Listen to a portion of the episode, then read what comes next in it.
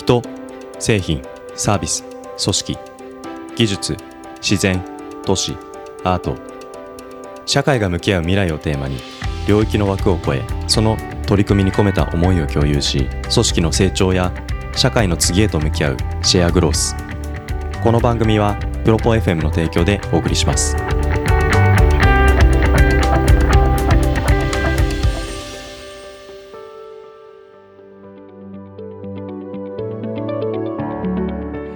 皆さんこんにちは。ポッドキャストプロダクションプロポ FM です。シェアグロスは毎回 WeWork の入居者の皆様へのインタビューを中心にお届けする番組です。今回お話を伺ったのは WeWork 東急四谷に入居される NEC バルウェイ株式会社ウェブマーケティングチーム竹内さんです。コールセンターカスタマーセンターの立ち上げという文脈からスタートした NEC バルウェイ。技術革新の流れの中でコールセンターへ要求されるスキルセットが高まる中クライアント企業のデジタルマーケティング業務をオペレーションごと請け負うハイレベルなデジタルリテラシーを有するマーケティング集団でいらっしゃいます。顧客の関心は呼吸の違いでわかる。エピソードの中では竹内さんのマーケティングに対する哲学や愛にあふれるお話もお聞きいただけます。インサイドセールスに始まりデータ分析広告運用セールスリード獲得とマーケティングプロセスの全工程を担う体制とノウハウを持つ NEC バルウェイの組織に秘められたマーケティングへ向き合う姿勢とはいかに。今回のシェアグロースもぜひお楽しみください。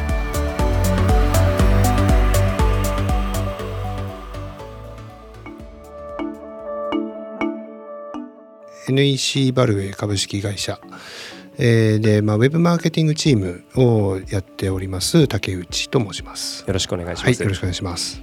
どんなそのご事業サービスやられていらっしゃるか、簡単に教えていただけますか？はい、えっと NEC バルウェイはあのまあ NEC グループ会社でして、えーまあ NEC はまあご存知の通りいろんなエレクトロニクス系の、えー通信ですとかそういったもののかあの会社なんですが、その中で、えっと NEC バルウェイという会社はあのいわゆるコールセンターですとかカスタマー。センターとか、えーそこをメインに、えー立ち上げられた、えー NEC のグループ会社です。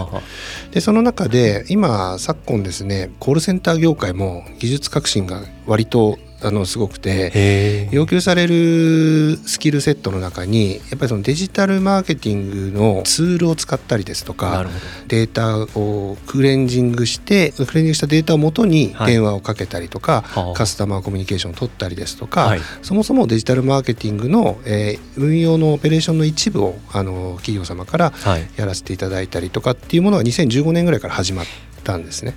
意外と早い時期から始まってません？そうですね、あのーまあ、やはり我々クライアント様が大手の通信会社さんですとかいろんなそういう結構大手が多いので大手の施策の中の一つに組み込まれて、えーそういったものがやらざるを得ない状態で、えー始まったというのが最初です。なるほど。はい、でその中で、えーとまあ、いわゆるデジタル広告ですとか、まあ、ウェブ広告周りですとか、えーそういったものもいわゆる顧客獲得ですとかリード獲得ですとかっていうところに絡むものなので、はい。サービスメニューの一つとしてうちの会社で、えー大きくそこに突っ込んでみようってい。う流れの中で私が採用されて、おー。えー入社したという感じです。なるほど。はい、ちらっとお聞きしたのが はいはいもともとバンドマンでいらっしゃった。そうですね。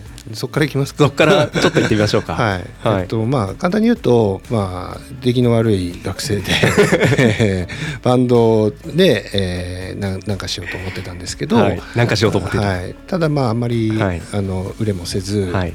でたまたまその夜のお店ではい。バンドを弾きながらお金をもらえるという、ある種じゃあもうその その時間帯プロでまあまあまあ、ね。一応、はい、素晴らしい。そういうのでちょっと食いつないでた時期がありまして、なるほどでそこで一旦まあ23歳ぐらいですかね、はい。の時に、えーそろそろちょっとこういう生活もあの見直した方がいいんじゃないかと いう親からの強い、あえーね。ものがありまして、はい。でそこで一応あの安田火災会場っていうあの今の損保ジャパンさんですね。そこにはい入社させていただいて、はい。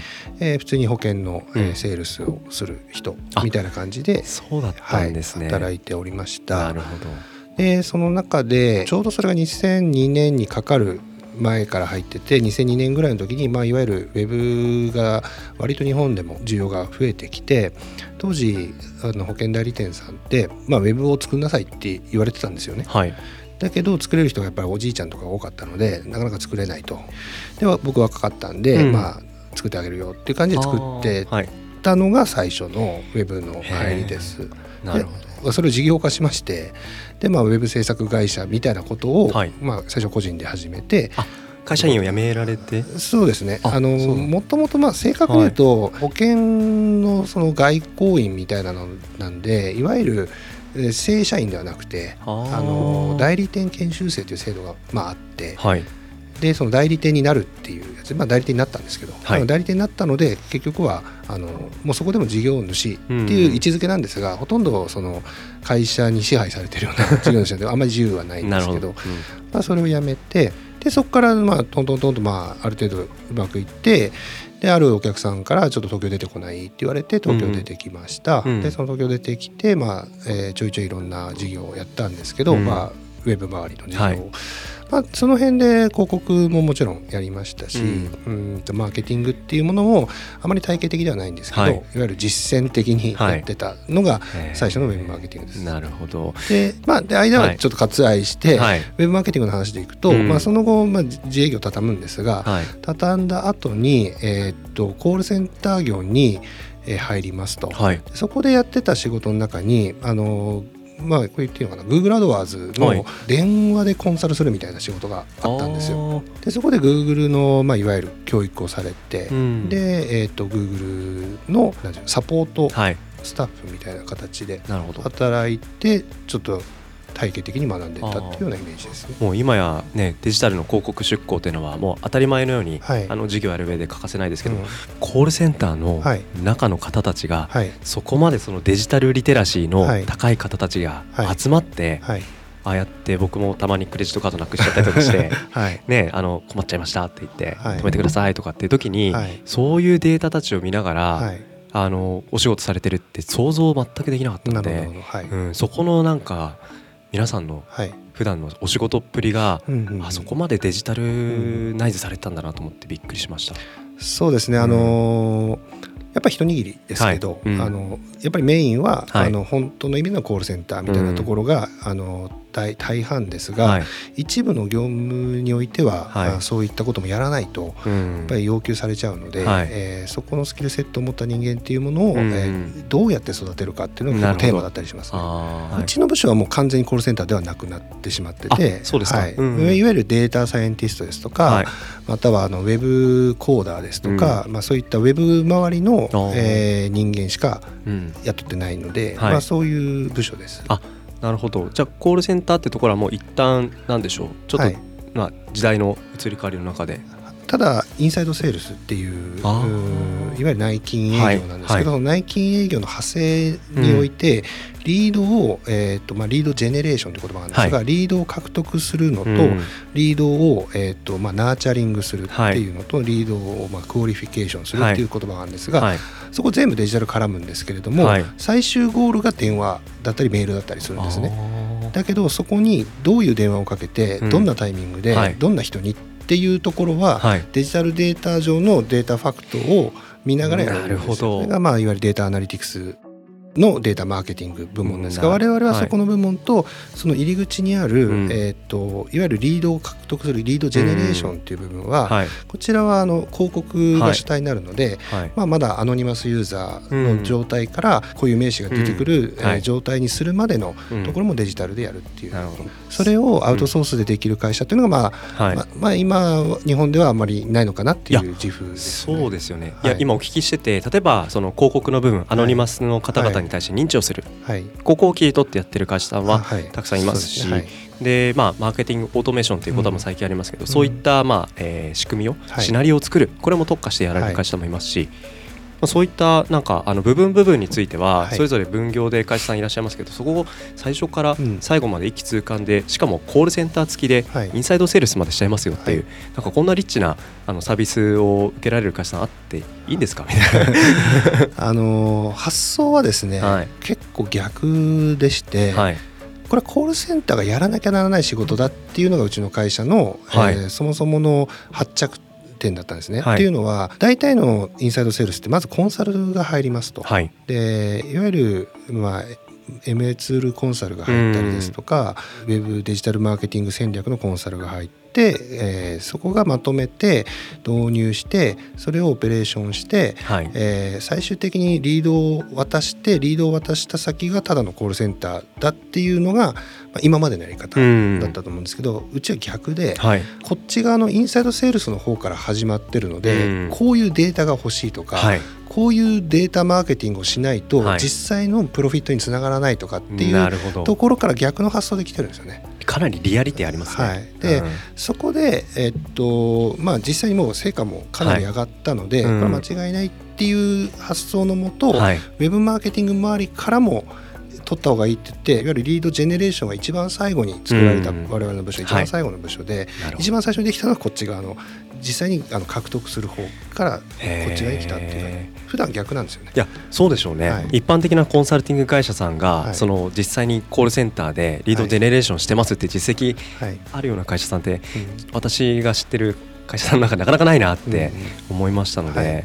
なんかこういうポイントはコンサル会社さんには気づけないけどすごく大事なポイントだっていうなんか、はい。あのあまり御社の,、うんうん。あの超専門領域とかはあんまり披露 しすぎずでもちょっとか、チラ見させるようなそんなお話いただけたりしますか、えっとまあ一番ははい。実際のオペレーションっていうものの、えー想像をしなきゃいけなくて、はい、やはり人間がやることなので人間対人間うんっていうそのソフトの部分はい。が大事だなと思ってます。はいでそれは一体何かっていうと実際に電話かける人のモチベーションだとかうん。実際に電話かける人がどうやったらその突破できるのかっていうそのソフトの部分はい、から来るうん。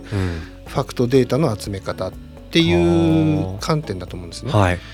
例えばインサイドセールスで一番大事なのってタイミングだって言われてます。うでタイミングマネジメントっていうのが、まああの大事でしかもそれを効果測定ができる状態にするっていうのはい。が一つのミッションだって言われてるんですけれども、うん。その効果測定をする部分はコンサルさん得意かもしれません、うんいろいろアナライズすることも得意かもしれませんが、そのタイミングを実際に呼吸を聞きながら分かるっていう感覚とかこの人嫌がってるとかこの人今忙しいんだとかっていうタイミングはノンボイスデータというんですかね、うんそういうのもきちんとできるスキルセットがあると、うんだいぶそのデータの質って良くなってくるんじゃないかなと思ってます。呼吸を聞きながらっていうのはかなり あの生々しいですね。ああまあそうですね。はい。僕も今聞いててコールセンターの方から営業を受けるっていう時うん例えばどういう時あるかっていうと、まあ、例えば不動産のはい。投資回りだとかはいありますけど、あれは僕の中でもうこのタイミングだっていう時に電話かかってきたこと正直ないです。はい。ただ一方で自分の事業において皆さんいろいろ採用活動とか出向されることあると思うんですけど、その出向するタイミングでちょっとその公開までに少し手間がかかってあ後でやろうとかって思った時に、はい。翌日その放置していた出向データに対していかがですか？って電話かかってくる、うん。うん。その時はもうその後半日後に出向しましたねはいで。その時かかってきた電話はうん忙しかったですけどはい。あの快くうんうんお話を相談することができたっていううんこれは絶妙なタイミングに電話されたからだなっていう、うん今聞いてて思い出しましたね。そうですね。うんまああの電話する側もはい。ちゃんと目標と、はいあのまあノルマじゃないですけど、KPI を持ってやってるので、うんえーそこはブラッシュアップしやすいんですよね。はいうんでもう上流からいくと、はい。えーっとボトルネックのその最終段階のところに気づきづらいので、まあまああのこういうやり方もあるんじゃないかなっていうですよね一例ですね。うんなるほどな。どういったまあ経緯で、うんまあいつ頃から WeWork の東急四谷うんに入居されていて、は今どんな風にこの WeWork という場をうんご活用されていらっしゃるか少しはいご紹介いただけますか？えっとまずな入居の経緯なんですけれども、はいこちらはまず私札幌にいましたと。はい。札幌にいて、先ほど申し上げたようにリードジェネレーションの過程を、あのやるっていうところに、まあ、セミナーですとか、はい。ちょっとイベントを、うん。えーやるっていうミッションを与えられてほで札幌でやってもしょうがないよねっていう まあほとんどのクライアントは東京にいるので、ううん。東京でじゃはい。あセミナーをやろうはいってい。うとこがまず出発点なんです、うんでそこでセミナー会場を探してたら割と高くて、はい。あのじゃあ実際にセミナーをやるっていうのはいくらかかるんだろうっていうのを、まあまあ、初めてそこで計算したり、はい。で我々集客はまあ一応あの大体予想はつくので集客はじゃあこれぐらいかかっちゃうよねとかっていうような、まあ、あの費用をあの算出したんですけど、はい。まあ、その中で一つの案でこういったところで気軽な異業種交流ができるのは、うん。ある種えーセミナーみたいなものじゃないみたいなところから、い。えーいろいろ検索したら WeWork さんがヒットしてで実際に、えーっと丸の内かな？丸の内に見学させていただいて、その時にいろんなお話を聞いたんですけれどもそうんあのイベントをやるのは全然 OK だよと、うん。でしかも料金かかんないよと、そうですよね。でかついろんな交流して全然 OK です。よ、うん。ビジネスをどんどんしてください。ね。っていうところで、うん。あこれ一番費用対効果いいんじゃないって、うん。まあ、どう算出しても我々のイベントをやるっていうはい観点では良かったんですね。うんうんうんうんうん。まずそれが1点目です。で2点目が、えー、となぜ四谷かっていう話もあるんですけど、はい。えーとまあ、空きがあったっていうのも一つだってん 本当ですよね。が今どこも埋まっちゃってますからね、はい。本当に。私のお客様が新宿に多かったんですね。あはい、なるほど。なので近い方がいいっていうのではい。うん。もともと東京出張ベースでこっち来てたんですけど、はい。本社が田町なものですから、うん。新宿のお客さんのとこ行くのが遠かったんですよ。遠いですね。はい、でしかも田町駅から歩いて15分とか結構かかるんで、そうですね。あの打ち合わせに間に合わないとかが頻発してて、はい。でまずはそのロケーション的な意味で、うんえー会社に、えー言ったっていうことですね。でなるほど。えー、ともう一つは我々今札幌に30名ほどのあの先ほどのオペレーターが、はい。えー日々やってるんですがやっぱり割とそのデジタル周りで、あのー優秀な人材確保に非常に苦慮してる、いやそうですよね。はい。で特に札幌っていうロケーションで採用で勝つには当然いいオフィスっていうものうん。が結構重要だったりするんですよ。なるほど。でそれの,、まあ、あの研究がてら、あー。あはい、研究なんですね。研究がてら、はい。い、いオフィスって何？っていうところの、はい。まあ、レポートを作ったりですとか、うんまあ、そういうことも活動としつつ会社には、まあ、その3点ですね、はい。えーセミナーやります。そこで集客しますと。はいでえー売り上げ伸ばしまはい。すっていうのが一つですね。でもう一つは、えー、と今現在いるお客さんに対してのリーチが近いのでね。はい、あの利便性のロケーションのアップと、はい。それからもう一つは、えー、と理想的なオフィス空間の、うん。えー勉強。なるほど。ちょっとあえてお聞きしてみると、その3つ挙げたその建前のところ以外で実際入ってみて、うん。なんかあこういうのもいいじゃんっていう何かこの四谷だったり他の拠点行ってたりとかして、はい、当初想定してなかった入ってみて気づいたあやっぱこれは良かったなって思う、うんうんなんかそういう tips とかって、まずはそのイベントを実際やってみて、はい。まだ出席してみての、はい。えーっとこのフランクさといいますか、はい。あんまかかしこまったイベントをしなくて済むってはい。いう、あのイージーなイベントではい。やれますし、あー。それなりのこういう言い方しです。常識を持った方々というか、んはい。そういう人が多いので、うん。えーっと僕もね結構やっぱり自営業やってたんで、はい。異業種交流会とかやいっぱいやってたんですよ。はいはいはい。だからやっぱこうビジネスドーンと来られて、うん。ビジネスビジネスっていうのが多かったんですけどもど、うん。ここは純粋に勉強に来てるとか、えーっとそもそも楽しみたいんだぜとか,、はい。なんかそういうようなノリが多いので、うんあのあんまりかしこまらないで、はい。ソフトの面ですね。うん人の面ではまずはあの質がいいなとは思ってます。かしこまらないまあもちろんビールはありますけど、はい、でまず一番びっくりしたのは、うん。開始時期が決まってないというか。会社時期が決まってない。6時半からですよっつってもはい。だらだら始まる。あそうですね。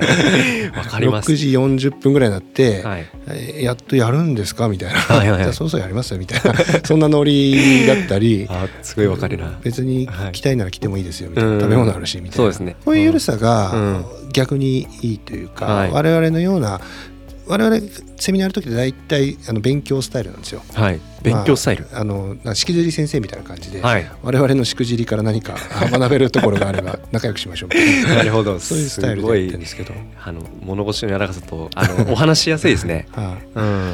でなんかこう売りつけるというよりは我々の事業っていうのはなんかこういう存在がありますって分かってもらうことの方が重要なので、はいどちらかというと会社にはね当然はい。あのリードを見つけますとか,、はい。なんうん。かプロスペクトを作りますみたいな話はしてるんですけど、あんまり内心はそうは思ってなくてうん。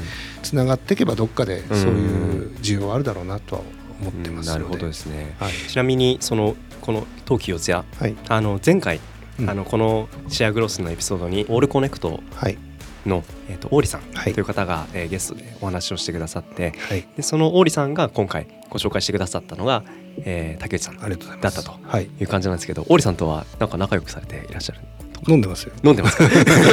飲んでますか？それそれはあの WeWork のコミュニティエリア以外のあ以外であ以外でも。なるほど、はい。なんかあのオーリさんからお聞きしたのまさにさっきのフランクに開催されたイベントはい。にオーリさんがいらっしゃって、はい。しかもそのイベントは割とその御社グループの方々が多かった回だそうですね。はい。でその中でふとなんかお一人はい。あの社会というかグループ外というか、はい。まあ少し初めまして感のある方がオーリさんはい。一人いらっしゃって、そうまあもうちょっと言いましたけど。あもうちょっといらっしゃった、はい。ごめんなさいね、そのはい。だそういう背景の中で、はい。もう急遽なんかはい。かなり短い時間でそうですね。関係性が、あの築かれていったってまあ一番はあの織さんとても勉強家なのではい。もう勉強をしたい。っていう感じで教えていただきたいっていう部分で我々が教えれる部分をうん。結構教えさせていただいたっていうところから始まってますね。もものすごい人だなと僕は思ってまして、あのとにかくフットワークが軽いっていうか。軽いですよね、あのものすごいうん。フットワークだなうん。と思ってますしあとまあ仕事にやっぱ情熱を持ってる方なのですねあの我々もやっぱりそういう仕事って嬉しいじゃないですか、はい。自社のその製品をなんとかこう売りたいんだとか、うん。なんとかこうお客さんをハッピーにさせたいんだってはいいう情熱の中で、えーマーケティング、まあ、一番やりたいことなので、むしろ我々マーケターってはい。やっぱりそのハッピーにさせるっていうのがあの結構使命結構かっこつけて言ってるわけじゃなくて、うん。はい。そそうするのが多分一番効率的にはい。マーケティングができるんですよ。うんうんっていうことは王林さんのように、はい。本当にリアルにハッピーさを感じてくれるうん。我々も本当にお客さんに育てられてるっていうようなイメージ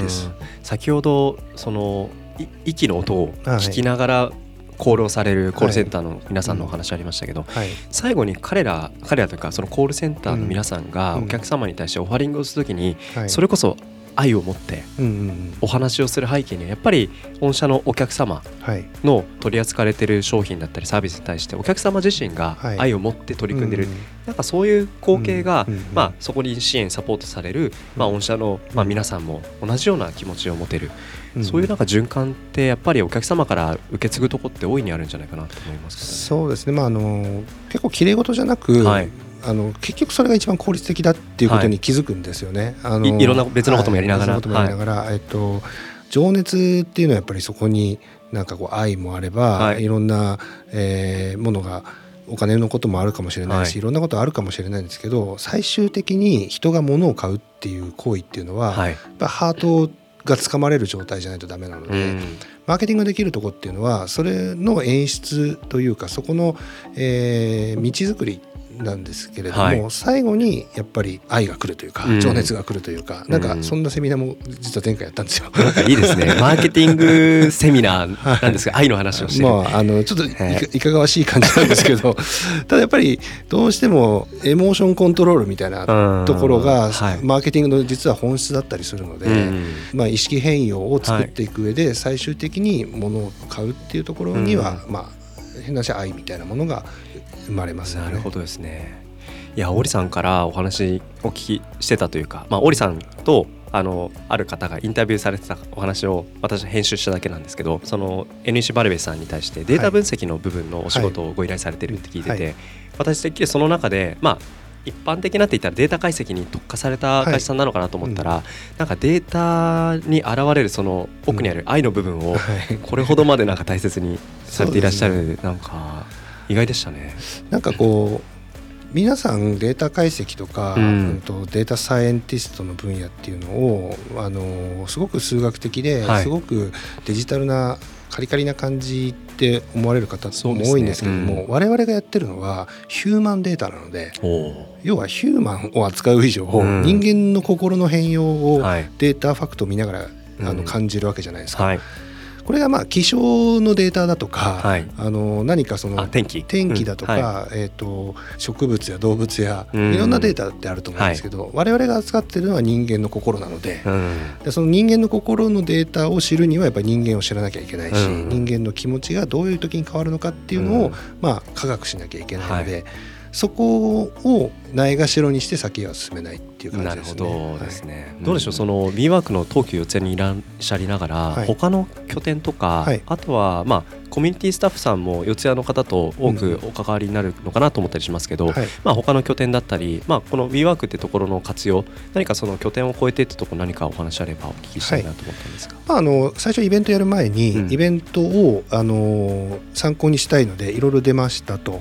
でその出た際にえー、っとあこういう形もいいんだとか、うん、あこんなすごいとこもあるんだとか、はい、なんかそういうのは見ましたしあとまあグループ会社があの割とあるので、はい、まあ、グループ会社の交流も含めて、うんうん、まあ、NEC の本体の方とかも入ってらっしゃるので、はい、そうですよね、はい、NEC グループさんって何社かいろんな拠点にね、はい、入っていらっしゃいますよね。そうするとなんかちょっと WeWork つながりとかでちょっと親密になれるんですよ。その御社の中での交流が、はい、そうですね。そうなんですね。NEC って結構お堅い会社なので、あの言葉を恐れずに言うと、すごく硬い会社だと思ってます。そうなんです。お堅い会社なので就業時間内にビールを飲んでくれる人たちはなんか仲良くなれるじゃないですか。なりますね。ちょっと悪いことしてるかもしれないけどでも許されてるよねっていう時間を共有する。なんか場所空間変えると、同じ人たちでもやっぱり関わり方って変わってくるのがすごく今聞いてて大きいなと思いますけど、はい。なんかこういった形で外の皆さんと関わりながらでもやってる授業は、うんうん WeWork 入っていようと入ってまいと変わらないじゃないですか、はい、なんかでもその違いの中でこの先どんななんか動き方とか、今まだできてないことでこんなふうに、まあ、あの中での動き方、活用の仕方ができていったらいいなっていうのはなんか展望とかってありますか、まあ、私先ほど3つ目のところで、はい、オフィス改革といいますかオフィスを、うん、えー、ちょっと科学してる、はい、研究してるっていうお話おっしゃってました。と思うんですけど、うん、やっぱりですね僕はこれも強く思うんですけれども、はい、人間の脳って環境にすごく影響されると思ってるんですよ。で私のその部下たちにもよく言うんですけどとにかく休憩の取り方だとか、はい、休憩取るタイミングだとか、うん、それから脳を冴えるためにやることっていうのにとことんこだわって研究してもらいたいと、はい、でそれのアウトプットも私の方で紹介したりとか、まあ、そもそも Google っていうオフィスを直に見たりだとか、はい、あと、まあ、予約のいわゆる空間のデザインの仕方だとか明かりの、うん、うんと付け方だとか、空調だとか音だとかそういったものもあの研究され尽くしたものだなと思ってますし、うん、それってじゃあ仕事の効率にどういう影響を与えるのかっていうところも、うん、あのそもそも科学した方がよくて、はい、そこら辺からも僕はあのデータファクトでいきたい派なんですね。うんうんうん、でそれが日本の企業だとどうもなんかよくわからない習慣で、うん、えーと、こうじゃなきゃダメっていう保守的な、はい、あの流れを我々ウェブマーケティングチームで打破して全社的に広めていければ、うん、あのもっと効率も良くなると思いますし、うん、そもそもそれがなぜ悪なのかっていう僕一応チームステートメントの中に、はい、ルールを疑えっていうステートメントがあるんですけれども、はい、とにかくルールを、えー、っと皆さん重視しすぎだなと思ってて、うんうん、そもそものルールって考え直そうよっていうところからじゃないと新しい仕事ってイノベーション生まれないよねっていうのはよく言ってます。うん、なんか組織の中で皆さんが日々遵守されているルールって割と歴史の長いものもあれば最近できたものもあれば、はい、でも長い歴史を持っているルールであればあるこそ、うん、そのルールができた成り立ちとか、はい、その背景にあった成し遂げたかった目的課題感みたいなところって、はい、もうとうに忘れ去られていてルールだけが残っている、うんうん、でもそのルールに縛られてなんか肩こりするなみたいな、うん、なんかそこに対して改めて当初の目的と照らし合わせてみて、今この目的って果たす最適な手段って一体これでいいんだっけってそこを伺うとなんかいろいろ新しい発想生まれてきそうですよね。そうですね、うん、一番簡単なイノベーションの出し方はルールをぶち壊しちゃって、もう一回再構築すれば、それはイノベーションになるので、うん、そうですよね、はい、そのためのなんか実例作りじゃないですけど、うん、でもさっきあの、まあ、オフィス周りよって話でやっぱりいい環境で働くと気分も上がりますし採用力もね、上がりますよね。はい、あの一番は今就業者の中で何が起きているのかっていうことをうん。考えるときに24時間の使い方だと思ってるんですよ僕は。はいでそのお金でもなくて、はい。なんて言うんでしょうね、えーと24時間のクオリティオブライフ、24時間。はい。まあ、24時間はい。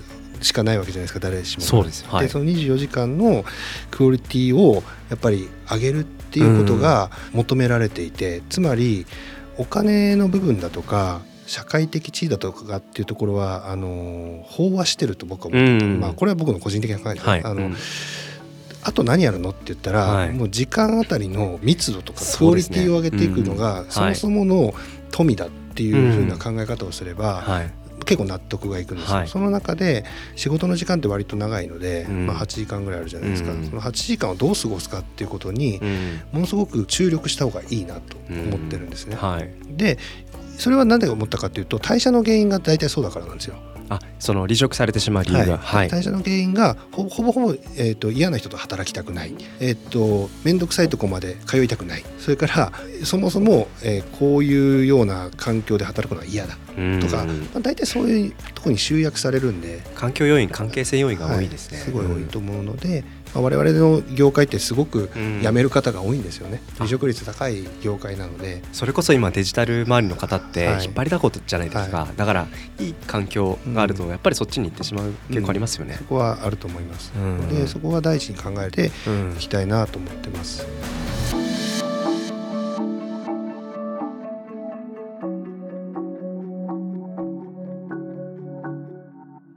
この番組はプロポ FM の提供でお送りしました。